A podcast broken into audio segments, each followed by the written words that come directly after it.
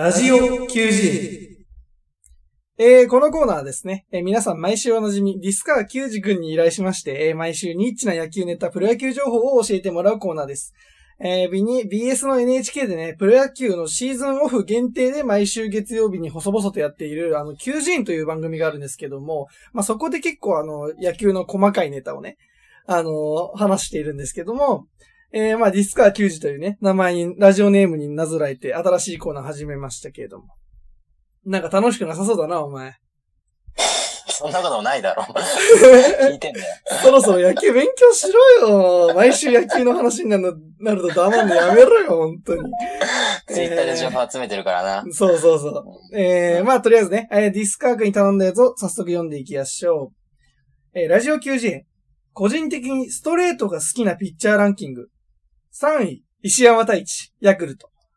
2位、尾形修斗、ソフトバンク。1位、種、種、種市厚木、ロッテ。ということですけれども、いや、なかなかね、僕的にはいいチョイスだと思いますね。あの、ストレートはやっぱりこう、ピッチングの基本ですからね。やっぱり今の時代、こう、カットボールとかツーシームみたいな、いわゆるムービングボールと、まあ呼ばれるね、素直じゃないファストボールが流行りですけど、まあ僕はやっぱりその素直な直球が一番の魔球だと思ってて、普通ね、手から放たれたボールって、当たり前に少なからず落ちていくはずなんですよ。で、それがね、こう指先と全身の連動で作り出される強烈なバックスピンで、あの、キャッチャーミットに届く、まあ、18.44メートルの間ね、落ちてこないっていうストレートっていうのはやっぱバッターから見ると本当に浮き上がってくるような軌道に見えますからね。あの、誰もが初めはストレートを投げようとしますけども、本当のちゃんとしたストレートを投げる投手っていうのはかなり少ないんじゃないかなと思ってて。で、特にね、あの、昔なんかは、こう、投げるときに腕が顔の近くを通るように投げるように指導されるのが、まあ、本流だったんですけど、今はね、いろんな投げ方で自分の投げやすい投げ方から、あの、本当のストレートってやっぱりオーバースローのほぼ真上からなんか、しかもこう投げる前に胸を反らすぐらいの、えっ、と、テイクバックから投げないと、あのーダメなんだから本当に難しいものでして、で、あのーやっぱりね、少しでも軸がぶれるとシュート回転して真ん中に入っちゃいますからね。えーやっぱりあの、投手っていうのは基本的にアウトローを中心に投球を組み立てるんですけれども、そこを狙った球がね、ちょっとでも内側に入ると、やっぱいいバッターだったらほぼ確実に長打になっちゃいますからね。ど真ん中になっちゃうので。だからね、今回のランキングに入ってる投手の中でもかなりタイプが違うんじゃないかなと僕ちょっと思いまして、え特に1位、2位の2人は若いですし、150キロを超える球も常に投げられるので、まあ多少ね、コントロールが甘く入っても空振りを取れるんですよ。なんならこう、ちょっと嫉妬気味の高めの球の方が、あのーすごい回転してる分、浮き上がってくるように見えて、思った、バッターが思った軌道よりも上をボールが通るので、空振りは取りやすいというようなところが、それが一つの特徴かななんて思うんですよね。で、逆にね、3位のヤクルトの石山選手ね。石山選手、抑えのピッチャーなんですけど、あの、リリーフとしてはそんなに球が速い方ではないんですね。147、8キロが多いんですよ、まっすぐって。で、そのまあ、わかんない人からしたらたった3キロぐらいだろって思うかもしれないですけど、全然違うと思うんですね、体感は。で、むしろその球速だと、最新の注意を払って投げなきゃいけない分、コントロールをめちゃくちゃ意識していることがよくわかるんです、試合見てると。特に今シーズン多いのが、まあ、スライダーとまっすぐを使って、まあ、ツーストライクまで追い込んでからの、まあ、相手の裏を書いてるね。アウトロー、もう、キャッチャーが構えてこう、ビシって投げ込んでの見逃し三振っていうのが結構印象深いなと思ってるんですけど、だかこう1位、2位のピッチャーは空振りを取るまっすぐが多いですね。でも3位の石山選手は見逃しも多いな、なんていうふうに思いまして、まあなかなか奥深いなと思いましてね。あの、1位の種市選手、ロッテの種市選手は僕と同い年だった気がするんですよね。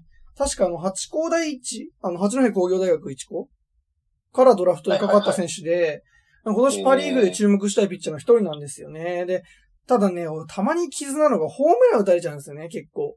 で、やっぱストレートって、まあ、強いバックスピンがかかってる分、僕はあんま物理系の専門じゃないんで、そんな詳しくはないんですけど、とにかく飛ばされやすいんですよね、球種として。なかなか難しいのよ、野球ってね。ちなみに、えーランキング外で注目するまっすぐ投げる選手としては、セリーグはヤクルトに来た長谷川くん、長谷川博樹選手ですね。あの、ソフトバンクの育成から今シーズンになって支配下登録されて、ヤクルトに移籍してきまして、まあ、いきなりね、あの、去年まではソフトバンクの2軍3軍でやってた選手がヤクルトで1軍で投げてますけど、リリーフとして。あの、ストライクゾーンに来たらなかなか打てないですよ。やっぱ左ピッチャーなんで、154キロとか出してるんですけど、えぐいんですよ。球の軌道が出たところから、身長もそんな大きくない、170、170代だったと思うんですけど、でね、まあ、あの、ピッチングよりも、何よりもね、一番いいのは、登場曲なんですよね。えー、6月から7月の仲間までは、青春の馬。で、その後はノーボーインザフーチャーっていうね。どちらもね、平田坂の歌なんですよね。え、なんならひらがなけやきの歌ですからね。いや、21歳なんで、同世代なんですけど、あのやっぱりね、お日様を応援したいな、なんていうふうに思いますけどね。ただ楽天の鶴崎はお日様でも応援したくないですけど。えー、ということでね。でもね、あの、リリーフで出てきて、ノーボーとか言ってね、戦わずに愛し合う曲流してフォアボール連発されるとさすがに戦えよって思いますけどね。まあ、ヤクルトのためにもね、あの、貴重な左のリリーフとして今後も頑張ってほしいなと思っております。えー、それからですね、まあ、ちょっとヤクルトつながりばっかり申し訳ないんですけど、パリーグは、えー、2018年かな？ヤクルトから日ハムに、日本ハムに移籍した杉浦選手ですね。まあ、嫁がね、元モームスの今野浅見ってところは気に入らないんですけど、あのー、僕が初めて、こう、ヤクルトで投げてるのを見てね、一目惚れしたんですね。あの、素晴らしいなと思って。まあ、背も大きいんですけど、こう、長い腕をしなやかに使って投げる綺麗なまっすぐが本当に惚れ惚れするんですよ。ね、なんかトレードでなんか産業廃棄物みたいなのと交換させられたので、本当に謎采配なんですけど、えー、まあ彼はね、まあ帯広出身なんで、そもそもが。あの、なんで、まあ、あの、故郷に帰った感じで、まあ、日ハムでさらに飛躍してね。まあ今シーズン結構調子良くて、今それこそ最多勝争いのことしてるんですけどね。それはそれでびっくりなんですけど、ゆくゆくはヤクルトに返してほしいと思います。あの、原樹里あげるから返してほしいなと思いますけど。えー、ということで、えー、野球好きの、野球好きによる、野球好きのためのラジオ90円のコーナーは、えー、以上です。えー、また今後もやっていくんでね、このコーナーが終わる頃には、まあ、お前も野球好きになってるでしょ、というところでした。えー、リスカー君ありがとうございました。えー、それでは、今週もやってまいりましょう。北村瑞希の、北村、ラジオを始めるってよ。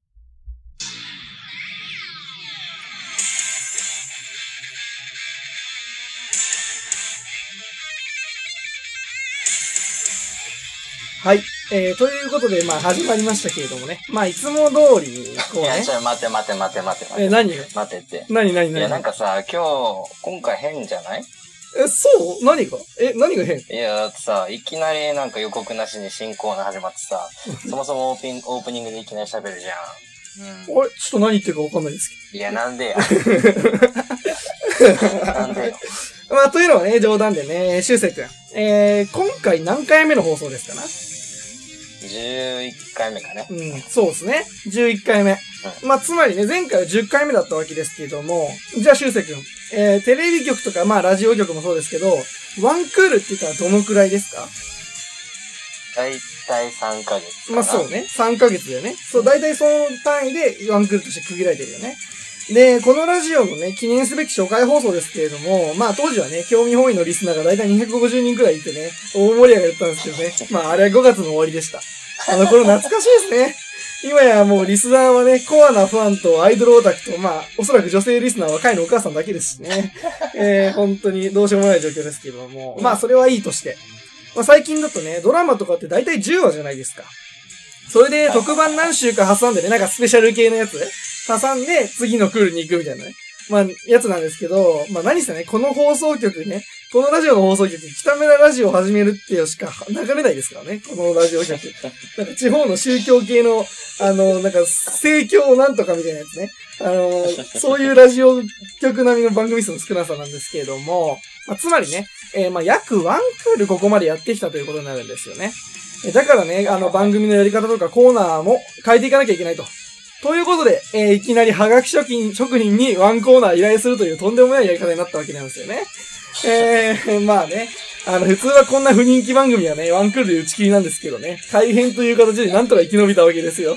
えー、えー、まあ前回放送でね、こんな番組打ち切りになるぞみたいなこと言ってましたけど、あの、そこら辺のね、フラグも回収する形で、えー、まあ、ガラッとやり方変えていこうかななんて思いますけどね。あの、まあ、そうは言ってもね、あのー制作も出演、出演者も一緒なんで、結局大差ないような気がしないでもないですけど、うんそういったところもあるんですけどね。で、あのーで、いきなりラジオ90円やってみての感想いかがでしたか？いやー、ちょっとね、コアだね。でもね、これ、毎週野球の聞いてるじゃん。うん。ちょっとね、最近野球の見るようになってんだよね、ニュースとかで。いいじゃん。いい結構、あ愛との日向坂と一緒だよ。徐々に洗脳されていくんで、そういうのはな。はい。そういうこと。だからね、あのー我ながらね、うまいこと考えたと思うんですよ。まあ、まずタイトルとかもね。なんか、90円って本当にある番組なんだけど、まあ、ラジオ90とひ、ディスカワ90とかけてね。まあ、ただ一つ思ったのは、あのーよくこのディスカワ君は何の足しにもならないこのラジオでコーナーを持つことでよくやってくれたなと思いまして。えだって、そもそもさ、ほんとよ。毎週さ、大喜利みたいなお便り送るだけで結構大変だしさ、めっちゃありがたいことなのにさ、それ以上を求める鬼采配っていうね、えー、結構やばいなと思うんですけどね。あの、まあ、ディスカー君にはね、素敵な、何か素敵なことがね、起こると願っていますけどね。まあ、願うだけなんですけども。えー、ということでね、えーこの後はですね、僕のおすすめの曲を一曲紹介する、今週の北村プッシュになりますけどね。まあ、お前はわかんないと思うけどね。あの、オールナイトニッポンにもうん必ずね、あの、オールナイトプッシュ、オールナイトニッポンプッシュっていうのがあってね、毎週流すんですよ、なんか曲が。あの、ちゃんと元ネタあるんでね。あの、苦し紛れに思いついたわけじゃないんだよというところだけアピールしていきたいと思いますけれども。えーえそれでは参りましょう。今週の北村プッシュは、ケルミコでサマーデイ。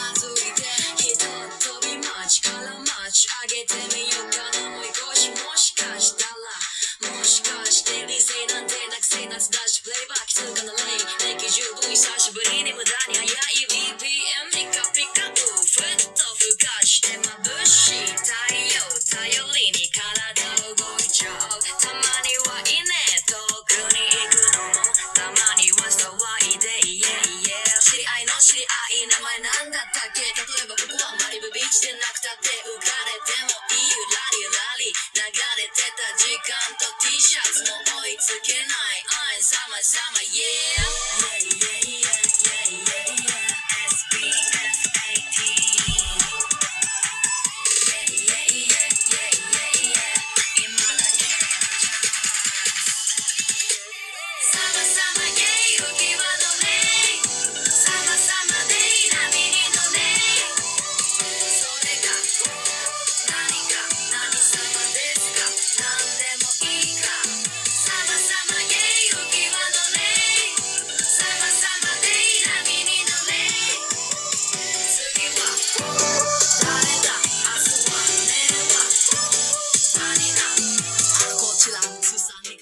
えーということでお聴きいただいた曲はケルミコでサマーデイでしたと。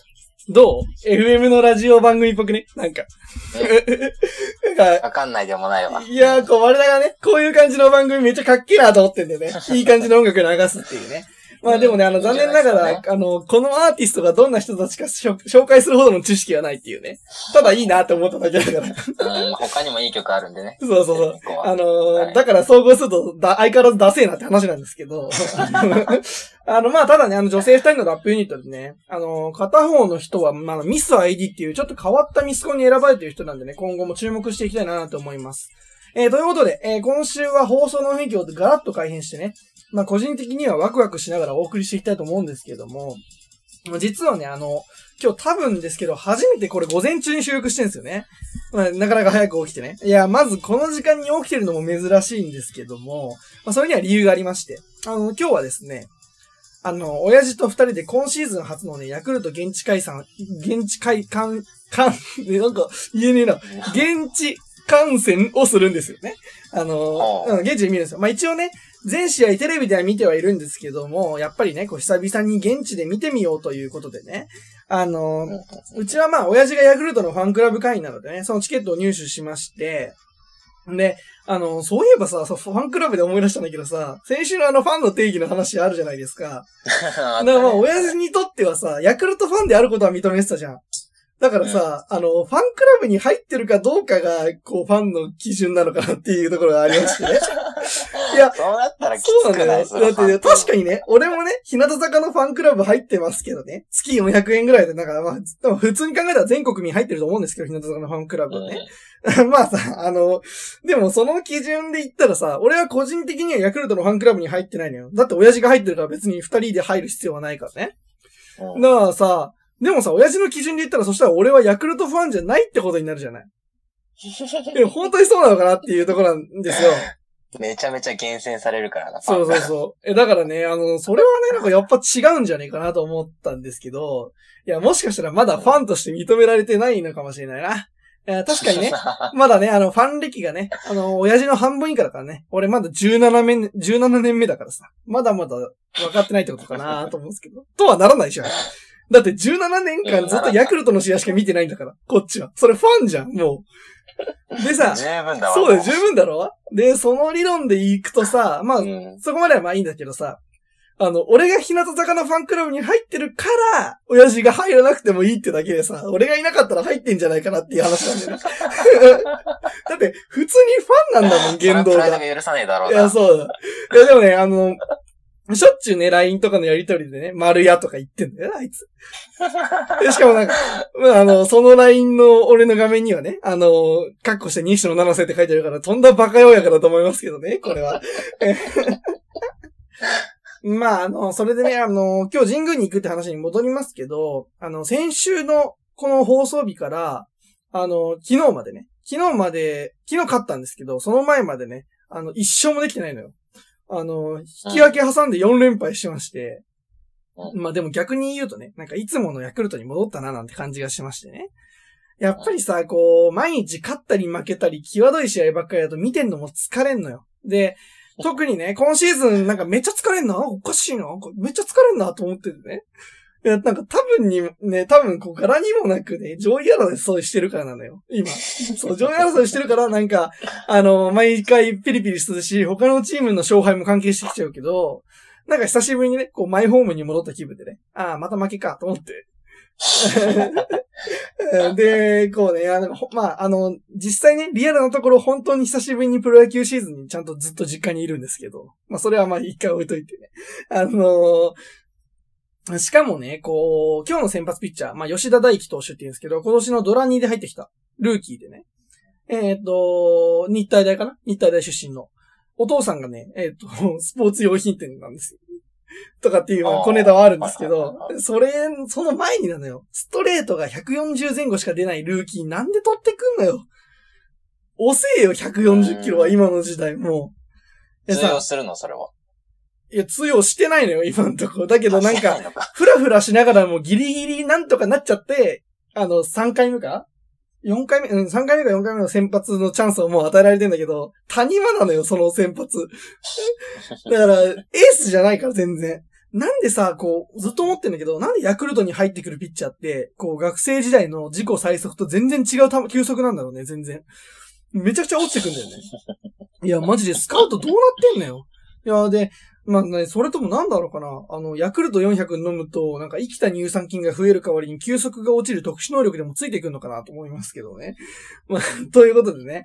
あのー今日は久しぶりに野球見に行くって話をかなり引っ張りましたけども、えー今週も楽しくやっていきたいと思います。えー今週はですね、この後何をやるかの予告はせずに行きたいと思いますけれども、あの、そもそもお便りを前回の放送で募集しちゃってるんで、あんまり変えようがないってとこもありますけれども、まあ、できる、できる限りね、あの、頑張って改変したいと思います。それじゃテンプレいきますね。北村瑞希の北村ラジオを始めるってよ。この番組は、東京都江戸川区の実家をキーステーションに、野球とアイドルと北村の日常を、毎週金曜日19時から、ポッドキャスト、Spotify、YouTube などで配信しています。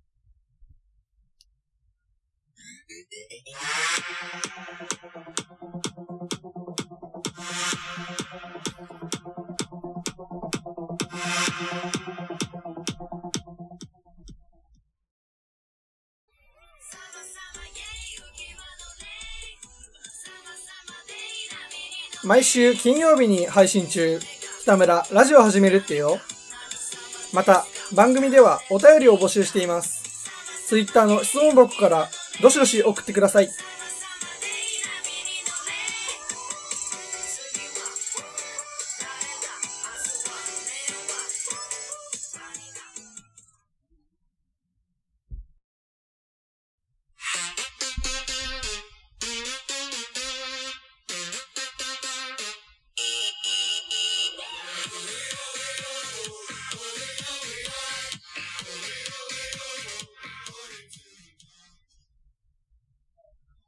というわけで、えー次のパートですけれども、あのー日向坂のね、オンラインライブが最高にトゥースだったなっていう話なんですけど。いやさ、この話ってさ、もうこれ以上でもこれ以下でもないのよ。だからさ、あのーうんここからどうやって広げるんだって話なんですけどね。まあ、ただまあ正直、お また、ほんとそれ以上でもそれ以下でもねえんだよな。ただ、あの、正直ね、思ったのは、まあ、オンラインでも、まあ、楽しめんだと。十分楽しめるなっていうことなんですね。実際ね、あの、普通のアーティストのライブとかだったら、こう、生歌が聞きたいなとかっていう話もあるかもしれないですけど、まあ、アイドルなんで、あの、生歌ってよりは、こう、ダンスとか表情を見たいじゃないですか。アイドルのライブってやっぱり、可愛いわけですからね。えだからね、あのそれこそね、あのなんか、野球の中継に似てんじゃないかなってちょっと思ってて、あの、球場とかさ、ライブ会場でしか味わえない熱気と、あと逆にテレビの画面だからこそ鮮明に見える、まあ、プレイとかさ、表情、アイドルの表情っていうのはさ、どっちがいいとか悪いとかじゃないじゃん、やっぱり。だからこう、どっちもいいもんなんですよね。例えば野球だったらやっぱ家で見てる方がしっかり試合自体見えるけど、球場で見た方が、あの、まあ、雰囲気を感じ取りやすいというようなとこもあるし、だからこう、まあ野球中継も中継で見るのと、あの、実際に行ってみるっていうね、あの、二つの選択肢があるわけで、だからアイドルのライブも二つ選択肢あった方がやありがたいななんてちょっと思いましてね。で、こう、有観客のライブをさ、オンライン配信すればさ、その配信を見てる人は、現地のファンが盛り上がってる姿も見れるわけじゃないですか。しかもこう、現地行かない観戦って比較的まあハードルが低いわけですよね。だから簡単に見れると。だから今回のね、ライブなんかも、推定視聴者なんだっけ ?30 万人だっけ？めっちゃすごいじゃん。うん。超すごいじゃん、30万人も見てるライブってさ。え、だから、あのーでね、こう、現地組がめっちゃ盛り上がってるの見たさ、オンラインライブの視聴者ってさ、やっぱりライブ行ってみたいなって思うじゃん、絶対ね。あだからさ、こう、アイドル好きの入り口のハードルをかなり低くできるっていう意味でもかなりいいと思ってて、だからめっちゃファン増えると思うんだよね、それやったら。だからね、それはまあ絶対日向坂のメンバーのためにもなるし、やった方がいいなってちょっと思うんですけど、まあでもあれかな、でもその、坂道グループって結局乃木坂基準になっちゃうから、からもうすでにさ、に、知名度も人気も十分じゃないですか、乃木坂って。だからこう、オンラインライブをやる必要がないと。いうところなんで、なんか乃木坂がやらないことを日向坂日向坂がやるわけにいかないみたいなさ、ちょっとそういう風潮もあるのかな、ちょっと思ってて。あるのかな？うん。だから、そういう風に考えると、なかなか難しいな、姉妹グループっていうのはっていう風に思うんですけどね。だから、例えば AKB だったら、AKB と乃木坂は公式ライバルだから、違うやり方のことをやるっていうのはあるけど、乃木坂と日向坂とか欅坂って姉妹グループだから、やっぱお姉さんを飛び越したことをやることっていうのはなかなか、まあ、ありそうでないんじゃないかなってちょっと思ってね。まあ、あの、俺のマーケティングの考えなんてどうでもいいし、あの、誰にも影響ないし、興味もないからね。あのそもそもあの、俺マーケティング専門じゃねえし。だから、あのね、えー、それ何の話かというと、ライブを見てるときにね、僕とあの、前ゲストで出てくれた富田海くんね。で、LINE しながらこう見てて、で、修正くんとも LINE しながら見ててね。あじゃあせっかくだからということで3人の LINE グループ作って、一緒一緒にね、あのライブでこう、良かったシーンとかっていうのを LINE でこう、話しながら見ようってことになってね、次の曲を何だろうって予想しながらとか見てたんですけど、あれもめちゃくちゃいいなと思って、こう一緒にライブ見てるあれいい人、ね。いや、あれめっちゃいいよね。あれさ、うん。なんか自分が、いと思うそう、自分が気づかないことに気づく人も必ずいるしさ、そう、だからすごいいいなと思ってて、で、あの、一緒にライブ見てる人とライブ中に話すって、あの、現地だったら無理じゃん。実際周りもすごい、大きな音が流れてるわけで。え、だから、あれはなかなかあの、画期的だなと思って、あれはあれで、オンラインの良さだななんていうふうに思うんですけども、あ、ここの川田ひな可愛いなとかさ、あの、あ、ここのメイメイもいい。ちょっと渡辺美穂なんか太ったのになんでさらに可愛いんだみたいなね、話をしながらね。でもあれほんと謎なんだよな。なんでどんどん太ってんのにちょっとずつ可愛くなってんの？あ、意味わかんねえんだけど、どういうこと？ことよ、いいこと。本当に。まあでもね、ありがた、き。あのね、ライブでのね、渡辺美穂のからね、ちょっと可愛いのプロすぎてね、あの、その後数日の夢にはね、あの、なーちゃんじゃなくてベミホが出てきましたけどね。めちゃめちゃ浮気やん。いや、こう、太ったいじりをして、まあ、拗ねて、まあ、そこも可愛いよっていう流れな。いや、いや、でもさ、な、な、んなんかさ、あのー冷静に考えると、俺ってなんかさ、人、なんか、女の子を拗ねさせるシチュエーションが好きすぎんだろって話 なんですけど、それはまあ、それはそれでちょっと気持ち悪いなって話なんですけどね。うん、気持ち悪いね。あ、あとさ、ひよたんめっちゃ仕上がってたよはいはいはいはい。あの、浜岸ひよりちゃんね。いね、そう。てかもう、はいひよたんっていうよりひよさんだったよね、もう。いですね。なんかこう、自粛期間で、そうね。うん。うん自粛期間をさ、うん挟んでめっちゃ大人びる子がいるっていうね、成長期アイドルあるあるな。こう、乃木坂で言うと、まあ、レンカちゃんなんか、岩岩本レンカちゃんなんかいつの間にかすごいお姉さんになってたなって思うんですけど、でね、まあ、あの、ここでね、俺が可愛かったメンバー列挙してもしょうがないんだよね。あのーでもとにかくめちゃくちゃ可愛かったってだけの話なんですよ。最初に言ったっしょこれ以上もう広がらないって。いやー、そうそう。広がんない。そう。あの、何の曲が流れたかっていうね、まあ、セットリストってものがあるんですけどね。あの、予測して遊んでたらね、まさかがありましてね。あの、まあ、狐の早着替えの話とは迷ったんだけど、こっちね。青春の馬2回やる事件っていうね。うんあーそれね。そう。あのーっていうのがありましてね。あのーいや、アンコールでもないのにさ、同じ曲をさ、しかもアコースティックバージョンとかじゃなくて、普通に2回やるって面白いなと思ったんですけどね。いや、なんか曲予想でね、こう、あ、次青春の馬っぽいってあの、富田海君が言ってたんですけど、確かにこう、馬の下りもあってね、まあ、その予想もまあその通りわかるんですけど、なんか前半に一回やってんのよ。あの、だから違うなと思って。あの、あのさ、会場のさ、換気タイムの前にさ、やってんだよね。一回ね。うん、あの、ね。そう、換気のさ、後のさ、ファンとの交流会みたいなやつはマジ地獄絵図だったんですけど、いや、ひどいよ、あれは。あれ、チョイスが難しいね。うんてか、あれね、すごい思ったんだけど、やっぱ素人ってつまんねえんだなっていうところをすげえ思って、なんかね、もうさ、ボケそうな見た目で、ボケない滑腹のいい男の子ね。もうそれはただのオッタクのデブです。えー、そういうことなんですよね。だから、まあ、いや、あの、唯一あそこだけいらなかったなというところなんですけどね。まあ、あの、メンバーもね、普段のオードリーがどれだけ大変かってことがよく分かったと思うんですけど、あの、何の話だっけ？あ、そうだ。あの、青春の馬2回流れる事件ね。あのー結局あの、前半1回やったから、え、やったからないないって言ってるうちにね、あのー君はどんな夢見てるかって始まっちゃったからさ、あのーはいはいはいはい。そう、あの、マジかよと思いましたけどね。ただ2回流れたけど、まあどっちもいいんだよね。いいんですうんよ。僕は好きだから、まあありがたいですけどね、あれは。うん、いや、あの、青春の馬もそうだけどさ、俺今回のライブで一番勉強になったのは、なんでエースを小坂直にしてるかってとこなんだよね。うんい。や、やっぱりね、俺どの曲もそう、ねいや、違うじゃん。どの曲もどのシーンもね、小魚ドアップなのに可愛いんだよね。あと、こう、パフォーマンスもそうで、こう、小魚の表情と動きで曲のイメージが決まるというか、こうね、ライブ終わった後に、日向坂の曲を聴いた時にさ、あの、その曲の時の小魚のイメージが頭に湧くんだよ。やっぱ、秋元康すげえなと思って。ねええーというわけでね、えー今週の、えー修正プッシュはもちろんこの曲、日向坂46で青春の馬。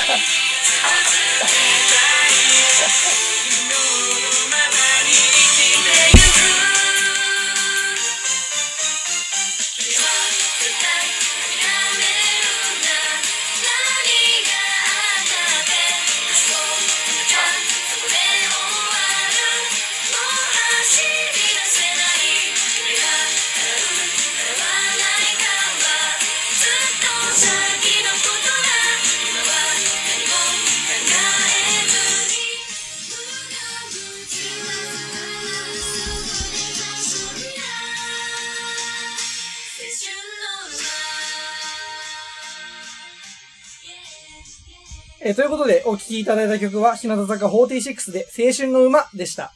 いやー、どうよ。小魚浮かんでこない。うん。いや、いいもんよ。まあでも、もし浮かんでこないとしたら、いいねあの、お前は4600円のドブに捨てたのと一緒だぞって話なんですけどね。あの、ということで、それまあア、イトだな。そうねんそれアイトと一緒だわ。えー、いかにね、あの、日向坂のライブが最高だったのかっていうお話なんですけどね。あ愛が深ければ中身空っぽでも意外と広がるな。俺3分くらいで終わると思ってたんだよね。曲入れて結構時間使ったな。まあ、あの、っていうことで、永遠にね。喋れるぞ、これ多分。喋れるけど、あの、取り留めないもない話で、こう、なんか、放送としては成り立たないっていう説があったから。うん、なまあまあまあ、まだまあ、マシな方かなって思いますけど、えー、ということでね、あのーこう、長谷川選手ね、さっきあの、野球の90円のところで言ったところの、あの、ヤクルトの長谷川選手の登場曲でもあった、えー青春の馬でした。ということでね、えーこの辺で次のコーナー参りましょう。えー、お便りで大喜利のコーナ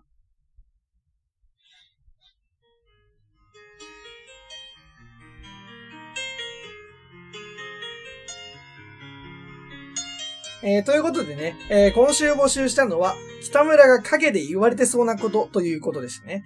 えー、なんだろうな、言われて気づくこと。なんかある？これ言われたら嫌だなとかってこと。なんかある？影でってこと？うん。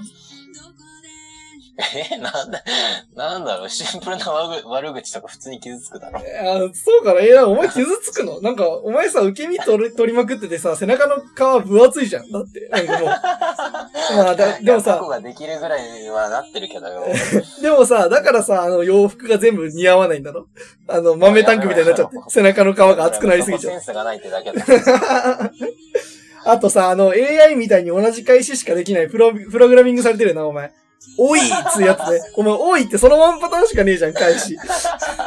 まあ、あのそう俺もね、人のこと言えないんですけどね。受け身の取り方、あの、へへって薄ら笑いしかレパートリーがないんで、こっちも。えー、それでは参りましょう。ラジオネーム、株式会社、ローソン。あいつ、日向坂くじやっておけば、金入れてくれるから、いいかもやったわ。ということですけど。いや、それはその通りすぎんのよ。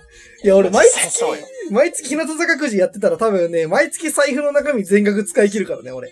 あのー基本的になんだろうな、その他に娯楽がないというかさ、あの、他の娯楽に金がかからないから多分、稼いだ金全額ベットすんだよ。だから、間違いなくね。でしかもさ、こう、毎月やってたらさ、今回みたいなちょっと恥じらいみたいなのがどんどんなくなってくるでしょ？多分。だからさ、こう、行ける範囲にあるローソン片っ端から行きまくるわけで、で、それ毎月やってたら恥じらいなんかないんだから、あのーもう何も恥じることなくね、日向坂の帽子買うって、で胸元にそんなことないよってちっちゃく書いた T シャツ着て、アクリルポーチジャラジャラつけたあの日向坂の小桜かサコッシュだか首から下げてね、あの財布からスッと全額出すよね。もうドミナント戦略万歳ですね。もうローソン密集地域にす、もう引っ越そうかななんて思いますけども。えローソンないんだよね。ー、あんまない俺も近くなに。かなか。えー、というわけで、次参りましょう。えー、ラジオネーム、中田かな。あのさ、うちらのなーちゃんと結婚できるわけないよね。うるせえバカ野郎。お前は麻雀だけしときゃいいんだよ。なんだよ、ポンのぎってよ。今度から乃木ちゃんの麻雀杯に俺の顔の写真もつけとけよ。ほとんどのメンバーと好きっていう共通点で10点もらえるから、俺えー まあ、あの、ちょっと興奮してしまいましたけど。そう、乃木ちゃんはね、あの、46時間 TV っていうね、番組やってたんですよ、アベマのね。あの、まあね、あの誰が何と言おうが、まあ、あの、もう一緒に住んでますね、こっちは。あの中身があんまりハマらなかったドラマをね、一週間かけながら毎日ちょっとずつこう、ま、なーちゃんの出てくるシーンだけ何度も繰り返してじっくり見てましたけどね。今のところ。てか、あの、なーちゃんもなかなかなもね、あの、もう、乃木坂じゃなくなるんだから、あの、もう、なーちゃんはお前らのじゃなくて俺のだよっていうところもありますけどね。あのだからまあ、これはにはね、これからは、あの、落ち着いて対処したいと思いますけれども、ね、あの、ラブストーリーが突然になんて言いますからね。あの、いつか夢と現実、夢と現実がね、結びつくと僕は信じてますよ。信ずれば叶うと。なんてね、一番嫌いな類の言葉ですけれども。えー次へ参りましょう。信ずれば叶うとか嫌いなんだよね。だって信じてもなんかやんなかったら叶わねえ。えーラジオネーム。これ面白いな。ラジオネーム、押すしかないもぐもぐさいにゃん。あいつの父さん、お日様らしいぜ。これきついわ。これきついきつい。このなんか、そ、いうやー50の親父がお日様やしらしいよって噂されるのが結構きついな、これ。いや、でも、あの、本人はガンとして認めてないからね。あの、しかも俺しかファンクラブ入ってないしね。推定無罪ってやつですけどね。あの、これめっちゃ面白いな。確かに自分の親がさ、アイドルファンってさ、うちにいるときはさ、楽しいじゃん。だけど、それをさう、ん外で噂されてたらめっちゃしんどくね。傍から見られるとな。そう。あの、俯瞰の視点で見られたらきついのよ、これは。えー、ということで、ここで紹介するお便りはラストです。あの、っていうのも、テーマに沿ってるやつと、それ以外で分けたんで、次のパートでまた別のお便り紹介します。ラジオネーム、ディスカワ球児。北村が陰で言われてそうなことランキング、第93位。あいつ、ワンクールトゥースじゃね？っていう。あこれね、意外と反論できないとできなくて、いや、まずこのパートの頭でもね、最高にトゥースとか言っちゃってるしさ、ワンクールトゥー、リトルトゥースが満載なんだよね。あと、こう、ずっとね、オードリーのラジオを聞いてたし好きだったけど、ファンになったのがいつかって言われると、多分きっかけ春日事件なんですよね。あの、あそこのラジオの放送を聞いてて。そう、あの、好きからファンに変わったというね。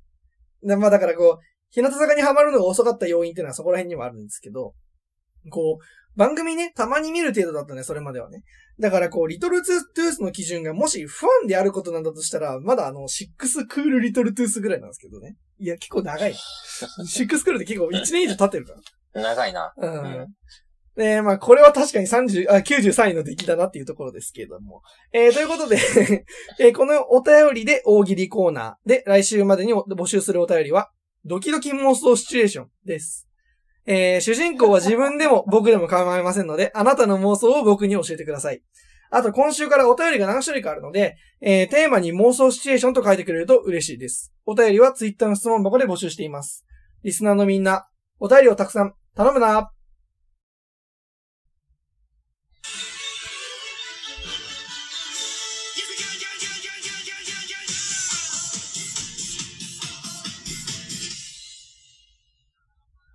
えーということで、えー次のパートですけども、まあ、の、お便りのことですけれどもね、あのこの後紹介するところは、あの、フリーで募集するので、まあ、感想でも、アイドルでも、まあ、野球でもね、好きなこといつも通りはい書いてほしいなと思います。えー、っとですね、あのあの、最近ね、あの、バイトが再開しましてね。まあ、朝早かったり、夜遅かったりする時もあるんですけど、こうね、あの、電車で移動してる時なんですよ。あの、まあ、こう、相変わらずね、アイドルオタク病で、あの、電車内の女の人がめっちゃ顔でかいなーなんて思いながらね、あの、いるんですけどもね。こう、いつもね、こう、イチャついてるカップルが多くてね。まあ、見ちゃいらんないわけですよ。独立リーグの選手とソフマップのグラドルみたいなカップルね。あの、ソフマップわかんねえか。あの 結構ね、あの、いやいやいやすごいセンスのグラビアアイドルが多いところの、なんですけどね。まあいいや。あの、それでね、あの、この間ね、あの、電車に4人組がいてね、まあ結構、まあいい感じにお酒入ってんな、みたいな感じなんですね、多分。それでね、こう、人数構成はなんか男3、女1だったんですけど、まああの、そこそこ騒いでまして。で、僕の斜め前に座ってたんですね。斜め前に座ってたんですけど、あのーなんか、え女、あ、な、4人のうちね、男1人と女が椅子に座ってて、残りの2人の男は、あの、席めっちゃ空いてんのに、こう、しゃ、まあ喋りやすいからなのか何なのかわかんないんですけど、あのー、2人が前に立ってるんですね。まあまあまあ、ああ、そうなんだなと思って。で、まあまあうるさいんで、こうヘッドホンしてね、音楽流しながら、もう音聞こえないようにして、音なしでその4人の状況だけ見てたんですね。まあ、あの、最初はまあ、なんか仲いいんだなぐらいのことだったんですけど、まあ、人数構成は謎だなと思ったんですけどね。でもね、なんか、あの、おかしいなと思い始めて。なんか、その立ち位置だと、その立ち位置になるとね、あの座ってる女の前になる、立つ男ができるわけじゃないですか。で、そのね、なんか、男がね、なんかわけわかんないんですけど、女の足の間に自分の足を差し込んでるんですよ。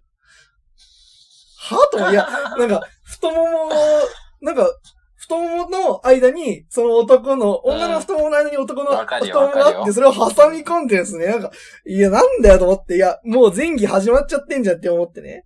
感じじゃないですかね。それ、なんか。で、あの、なんか、そいつはなんかね、わかんないですけど、バレないように、なんかわかんないですけど、こう、釣り釜に捕まって上半身こう、ブラブラさせながら、あの、めちゃくちゃ喋ってる感じはわかるんですね。なんかあの、なんか喋ってる、なんか、なんて言うんだろう。会話の主導権を握ってるっていうか、まあリアクションめっちゃ取ってる感じの感じだったんですけど、なんか、こっちもヘッドホンで声は聞こえないから会話はわかんないんですけど、うん。ああ、なるほどなと。うん確かにね、あのー、4人でいるときに、しかも女一男さんのときに、あのー実はイチャついてるのってバレたくないじゃん。やっぱそのシーンではさ。あれ、え、まあ、あの、結構考えてんなと思ったのは、確かにね、会話の主導権を握ってこうトークを振る方になっちゃうと、みんなの視線が集まるから足元バレる可能性高いじゃん。だから、あの、自分振り出しで喋んないで、あのーだから、うまいこと溶け込むために、リアクションめっちゃ大きめに取ってんだなっていうのが、なんか、なんとなくね、こう、分かってきてね。あめっちゃ、本当かよ。いや、わかんないですよ、これも。だただ、その、ね、うん足元の前儀が見つからないようにね、なんかうまいことやってんなと思ってね。で、まあ、向こうがね、こっち全然見てないのをいいことに、あの、そもそもなんですけど、その足の間に挟まるのが何がいいのかなっていうふうにすごい自分で思っちゃって、で、なんかこう、何がいいのか知りたいから、こう自分も、こうね、あの、座ってるんですけど、あの、自分の足の間にね、腕挟んでみたり、逆にこう腕の間にね、あの、二の腕はなんか女性っぽいみたいなことをよく言うじゃないですか。だから、腕の間にこう足挟んでみてね、どこがいいのかなってやってみたんですけどね、なんか全然うまくいかなくて。そういうのじゃない。いや、俺もなんかちょっと疲れてるからさ、なんかあんま頭回ってないんだと思うんですけど、で研究したけどなんかやっぱよくわかんなくて。で、しかもね、俺一人で電車乗ってるから、あの、ちょっと、それやってるの恥ずかしくなってきて、なんかこう、ごまかすためにこう、用もないのに下に置いてあるカバンこうやって朝るふりしたりしながらこう足を太ももに挟ん挟んで、しね、やってたんですけど。男性なんか。なんか、全然やっぱ、よくわかんねえなと思ってね。で、まあそんなことやってるうちに、あのー男一人一人降りてってね、立ってる男二人が降りてったんですよ。で、顔までは見なかったんですけど、なんか、どうやら足を挟まれてた男は降りたっぽいんですよね。で、あのー足を挟まれてた男。ああ、あはいはいの、だから、えっと、女性の前に立ってた男はうん。降りていって、で、もう一人何の役にも立ってない一人の男はもう降りていったんですね。で、えっとね、まあ、顔までは見えなかったんですけど、まあ、あの、最初から座ってる、あの、男と女一人ずつが残ったんですね。二人うん。な、なんだ、前期失敗したのかと思ってね、ちょっとざまあみろと思ったんですけど、え、そしたらさ、今度ね、さっき足挟まれてなかったはずの隣に座ってた男が、え今度はその女と手握ってね、なんかイチャつき始めたんですよ。ええー、と思って、嘘やろと思っ。だっててもともと隣の方が有利なんじゃねえのそれは。いや、そうかもしれないけどねそんなこ。ともないの。え、なんかね確かに、でも、いや、でもなんか本当にすごかったのよ。その足挟みながら、あの、周りがこっち見てない、残りの二人がこっち見てない時にチラチラ目線、目くばせしてね、なんか。あ、これ一回抱かれてんなっていう感じだったのね。いや、マジで。いや、でもなんかほんとね、あのーいや、その、だから俺としては結構びっくりだったのよ。その、隣に座ってる男と急にまたイチャつき始めたから二人になった瞬間にね。え、そっちと繋がってんだからと思って。あまあ、あの、他の男二人もいなくなったんで、だいぶ静かになったしね。あの、へ会話めっちゃ気になるから、こうヘッドホン外してね。あの、会話聞いてたんですけど、えこの間なんかどこどこ行ったけど、今度はどこ行くみたいな会話をしてまして。あの、え、こいつらもしかして実際付き合ってんのかよってなるじゃないですか、それ聞いてたら。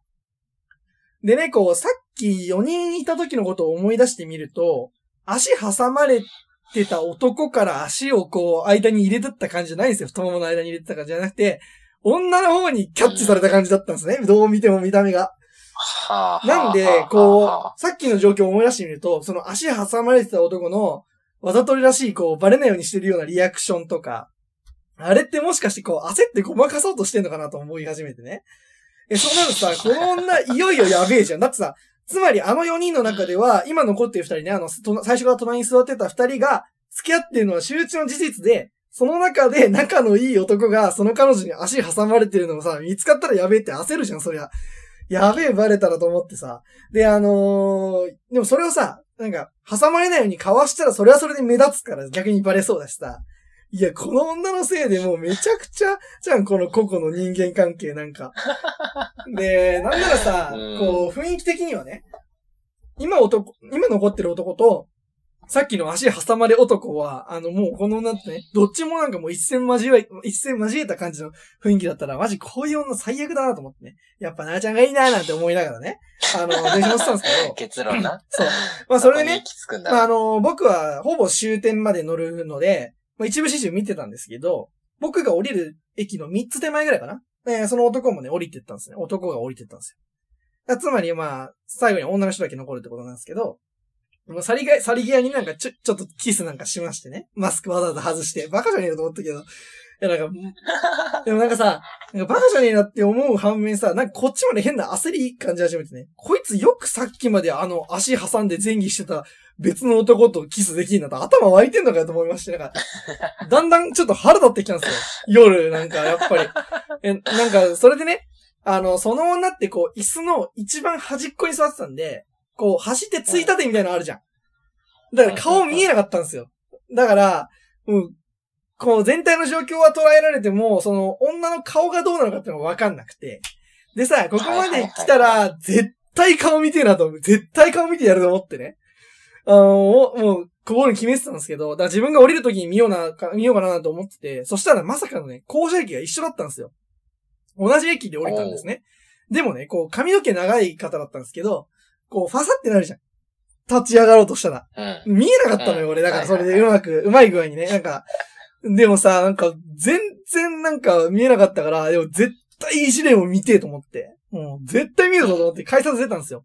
で、改札出たら、こう、ロータリーになってるんですけど、あのー今日ね、駅まで自転車で来たのに、自転車置き場じゃなくてわざわざバス乗り、乗るふりして、後ろにいるその女の子をちょろちょろ探しながらね。あの、絶対見たいから俺もうそこまで来たら。これ見なきゃ帰れねえと思ってるから、もう俺はね。うん。んで、こう、見て探していったんですよね。そしたらなんか、ちょっと大きめのね、キャピキャピ声みたいなの聞こえてきまして。で、そっちパッと見たら、あの、例の九段の女が、あのうん。駅に迎えに来たっぽい男と抱き合ってたんですよ。嘘だろっていうわ、なんだこいつマジきっしょやなと思ってね。で、あのーその方向に、まあ、歩きながらね、すれ違うふりして顔をちょっと絶対確認してやろうと思って、パッて見てね。まあ見てみたんですよ。めちゃくちゃ可愛かったのよ。めちゃくちゃ可愛かったのよブ。スであれ。いや、ブスであれよ、本当に。いや、マスク外したの、その時はね。マスク外したんだけど、うんまあ、系統で言うともう美人系で、ちょっと化粧は濃いめ濃いめだけど、かなり整った顔しててね。で、なんかあの、服装もなんか、スタイル込みで、なんか、水原希子みたいな格好してて。おでなんかちょっとオフィシャル肩着出している感じで、あの、細めのジーンズを履いててね。あの、スレンダーな感じの服なんだけど、大抵さ、そういう格好してる女ってさ、顔は残念じゃん。なんか勘違い系が多いというかさ。はいはい。でもね、いや、めちゃくちゃ可愛かったのよ。いや、なんか腹立つんだけど、めっちゃ可愛くて。え、なんか、最初はなんか逆にあの男たち羨ましいなって思ったんだよね。それ顔可愛かったから。でもさ、絶対アイドルと結婚するって言ってる俺がそんなこ、やつのこと可愛いとか言っちゃダメだろうと思ってね。でも、急いでね、早歩きで自転車置き場まで行って、自転車乗って、あの、ローソン、ローソンに走って行って、2100円分スイーツとコンドーム買って、くじも引いちゃおうと思ってさ、こう、レジ行ったらさ、あのーこの間さ、あのー対応してないのに間違えて徘徊したさ、日向坂くじ非対応のローソンだったんだよね。っていう話なんですけど。え、なんかさ、もったいねえなあのー今自分で喋ってみて思ったんだけどさ、これさ、なんか恋愛ドラマのさ、恋始まる時みたいだよな。なんか、あいつのことなんか好きじゃないってね。あいつなんて全然好きじゃないって言い聞かせて好きになっちゃうあれだよね。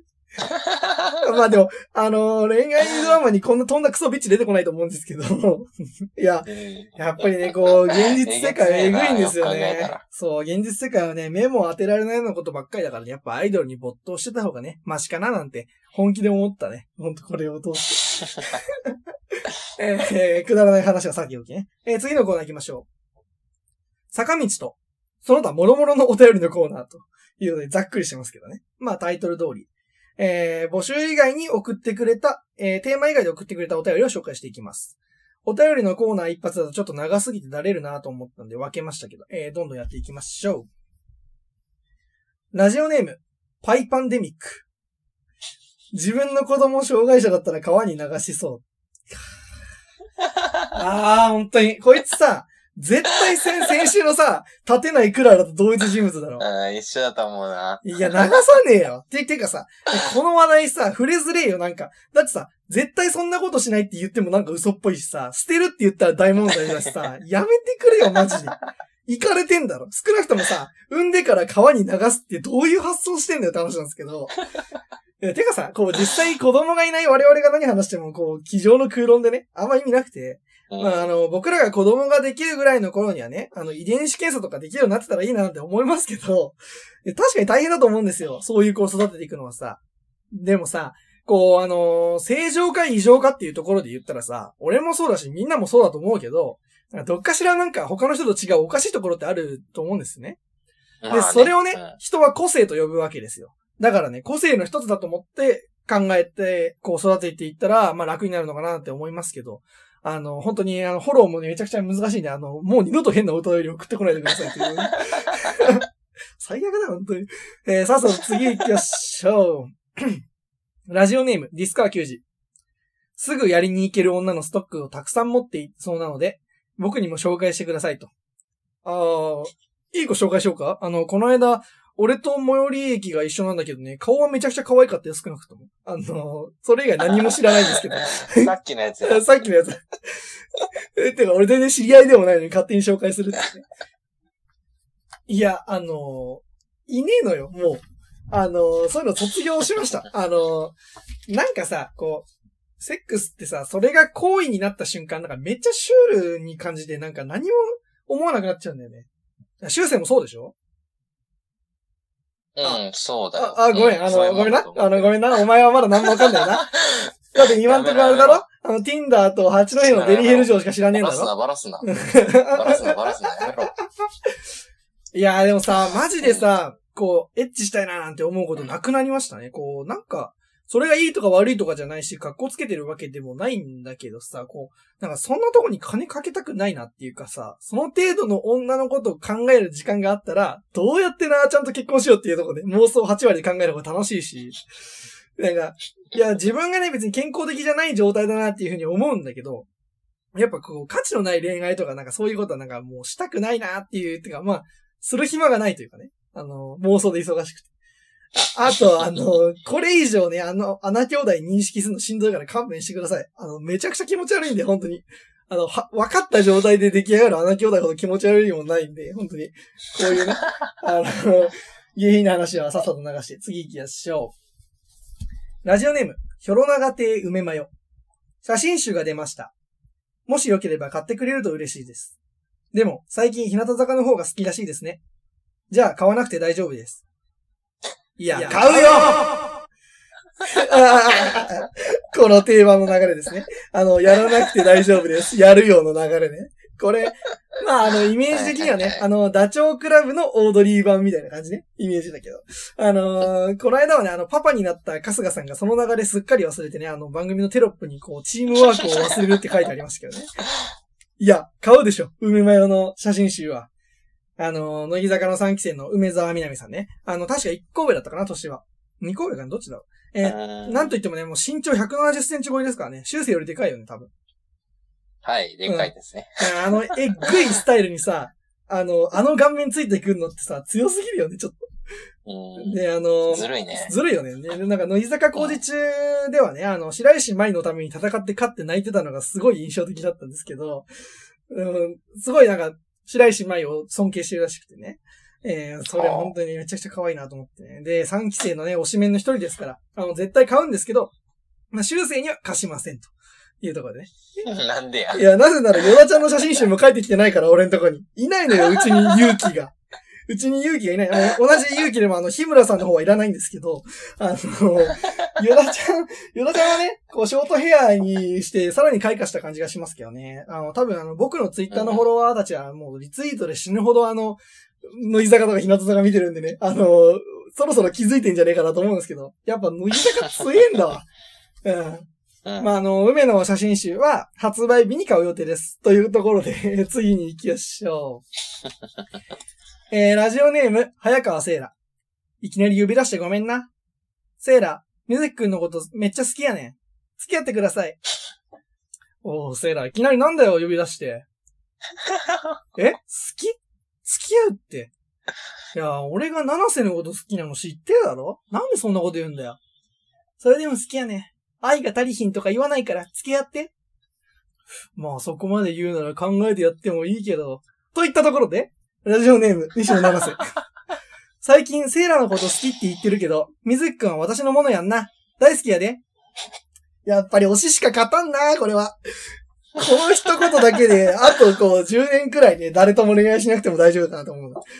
え、でも、うんでもな、これ、あの、セーラちゃんも可愛いしな。ああ、神様、うん僕はなんて罪の男なんでしょうか。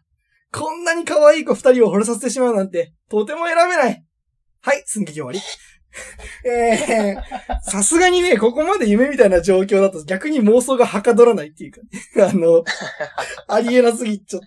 ありえなすぎてうんな。まあ何言ってるの話だけどね。あの、西野ナースと結婚する妄想をしてるやつが、ありえなすぎて妄想がはかどらないってちょっと何言ってるのかよくわかんないんですけど、どっちも上がりいいねよって話なんですけどね。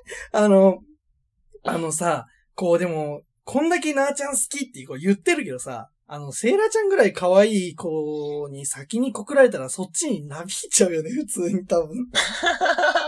ブレブレやんい。や、でもさ、それってそんなもんじゃないえ、で、あのね、まあ、しょうがないか。あちなみにこのシチュエーションね、もちろんこの二人と比べるのは失礼なんですけど、体験済みなんですよ、僕これ。あの、まあ、うん少なくともね、その時はあの、なん、なんて罪な男なんだってんで1ミリも思わなかったですけどね。申し訳ないけど、あの、普通にめんどくさいから先着順に選びましたけど。あの、いや、なんか後々こういうのって後悔すんのかななんていうふうに思いましたけど、今考えてもね、当時の状況ではベストの選択をしたと自分で思ってますけどね、今も。あの、つまり、この二人とはレベルが全然違うんで。いや、でももしなんかそれがね、あの、セイラちゃんとナーちゃんの間で起きたらもう死ぬほど悩むなっていうふうに思うんですけどね。というかあの、俺が唯一自殺するとしたら、このレベルで争いが起きなきゃありえないと思いますけど。基本的に、あの、基本的にメンタルがね、こう、プロ、プログラプログラミング通りにしかあの触れないようにできてるんで、あの、基本的に起伏はないんですけど、こんぐらい悩むことあったら、もしかしたらわかんないですね。悩みすぎて、追い詰めちゃう自分をみたいな。何言ってるか話ですけど。ないだろ、これじゃ ということで、えー、お便りのコーナーは今週はここまでですと。えー、こちらは常時フリーで募集してますので、えー、どのようなことでも構いません。とにかく、えー、お便りを送ることに意味があります。きっと幸せになります。だから送ってください。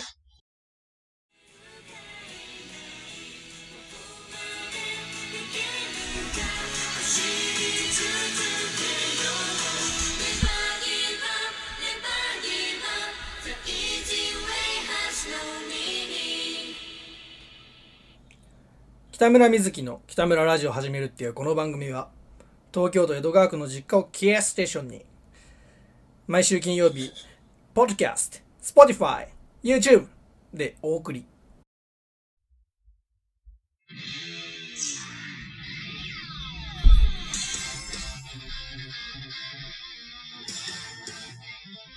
はい、というわけでエンディングですけれども、まあね、改編してね、番組の内容も大幅に変わりましたけれども、楽しんでいただけたでしょうか。いや、全然変わってないけどな。え、そう？いや、確かにね、あの、2回に分けて、あの、お便りを2回に分けて、音楽流して、リスナーにコーナー1つやらせただけという意見もあるかもしれませんけどね。いや、あの、同じ番組の改編なんてせいぜいこんなもんでしょ。これ以上変えたらもうタイトルも変えなきゃいけなくなっちゃうからね。で、あのそうですね。あのそういえば、そっか、修正わかんないか。あの、オープニングとエンディングで同じ音楽流してるんですけど、この音楽は何の音楽か知ってますか？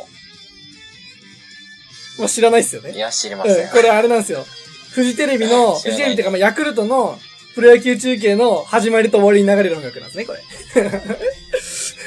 ちょっと。今日のね、野球観戦にモチベーションを高めていこうと思いまして、まあ、そんな感じでやってましたけども。あ、あの、でもね、もう一つだけ大きな変更点があるんですよ、実は。わかる？何が変わるか。何が変わるかわかります？うん。さっぱりだわ。えーそれはですね、単価ありませんえー、お前がやりたくないあいつがね、一番の癖者だからもう短歌やりませんっていうことでね。あの、先週の日向坂で会いましょうでね。あの、春日家の娘に、サンタはいるって信じさせて、で、成人式の日になぜか若林さんが、サンタいませんって、あの、バラすっていうのをやりたいっていうくだりなんかありましたけどね。あの、面白い以外には、あの、本当に仲がいいんだなーっていう月の、月並みな感想しか出てこなかったですね。あの、もしかしたら本当にワンクールリトルトゥースかもしれないし、そうじゃないのかもしれません。えー、ということでね、エンディングはあっさり終わりますけれども、えー、また来週からもこんな感じでやっていきたいと思いますので、あ、そうだ、あの、流してほしい音楽のリクエストも質問箱からお願いしたいんで、ぜひ送ってください。え、質問は Twitter の質問箱からお願いします。それでは、また会う日までさようなら。アディオス